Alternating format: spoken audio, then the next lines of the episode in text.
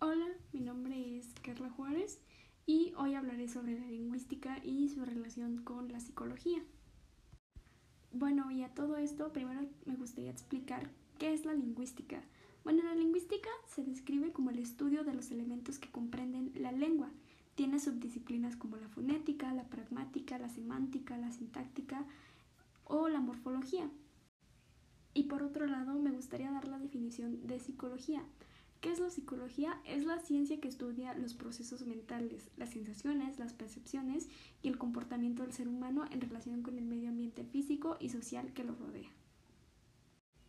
Y ya que tenemos ambas definiciones de qué es la psicología y qué es la lingüística, ¿por qué es importante la lengua para la psicología? ¿Por qué estas dos ciencias se pueden relacionar?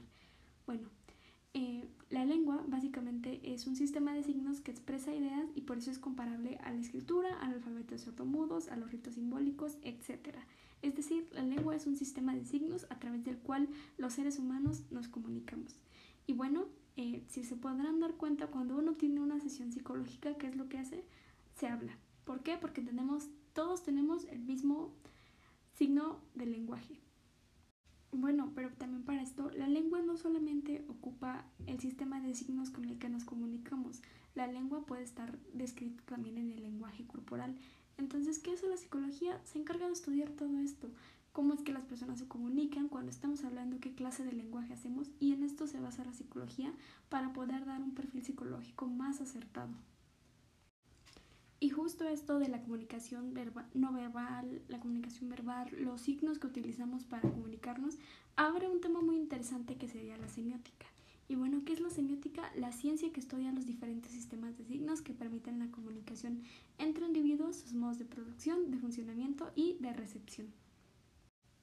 Bueno, y ya que tenemos la definición de semiótica, yo creo que ya es más claro porque se relaciona tanto con la psicología, porque lenguaje y formas de comunicarnos hay muchas.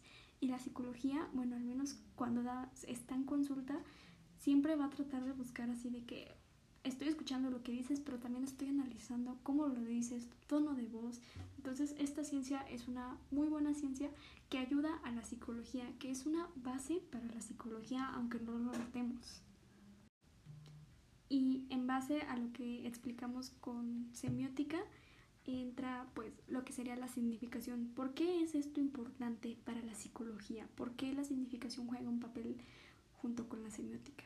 Bueno, porque pues ahora sí la semiótica se encarga de estudiar todo aquello que es parte del lenguaje, las modos de producción, el funcionamiento, cómo es que la otra persona recibe el mensaje. Bueno, la psicología le va a dar cierta significación a lo que uno está haciendo, a la manera en la que uno se está comunicando. Eh, cómo es que la otra persona, el paciente en este caso, está recibiendo la información que nosotros le podemos dar, cómo va a estar recibiendo su diagnóstico. Podemos darle una significación a lo que él nos está diciendo en base a su lenguaje corporal, no solamente a lo que él está diciendo. Y bueno, la significación este, entra desde el principio, desde que estamos hablando con el paciente, estamos comunicándonos en el mismo lenguaje, en la misma, en el, con el mismo signo del lenguaje. Entonces ahí entra la significación, bueno, él me está diciendo esto, significa esto, y yo más atrás, yo puedo estar diciendo, y según la teoría de Freud, por decir un ejemplo, él este, está pensando en esto o le está pasando esto, pero pues no, no lo sabe exactamente. Entonces, desde ahí va la significación, algo muy importante también para la psicología.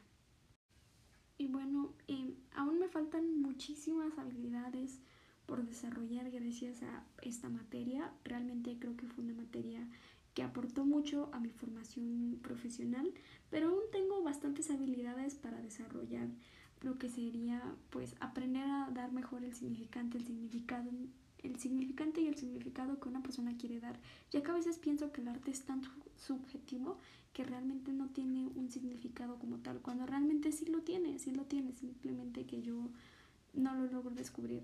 La denotación y connotación, eh, la metalingüística, darme cuenta dónde entra todo esto y poder básicamente descubrir todo lo que, porque nunca me había dado cuenta de que la lingüística está tan presente en mi vida y puede hacer tantas cosas que yo realmente creo que hay mucho campo para desarrollar gracias a esto. Eh, también creo que tengo bastante campo para desarrollar en la semiótica pues porque pues necesito aprender ahora sí a descifrar muchos más códigos del lenguaje. Em, también me gustaría desarrollar más mi habilidad mi habilidad para detectar lo que vendrían siendo este, las metáforas, eh, una función poética en el lenguaje, porque el lenguaje tiene funciones y yo no me había dado cuenta y no las sabía usar. Entonces, pues me gustaría aprender muchísimo más de estos temas porque creo que sí los aprendí, pero me falta aplicarlos de mejor manera. Pero bueno, ya por último quisiera decir que esta materia realmente creo que tendrá una aplicación en mi vida, ya que se me enseñó lo que vendría siendo la comunicación verbal y la comunicación no verbal, además de que las muchas funciones del lenguaje.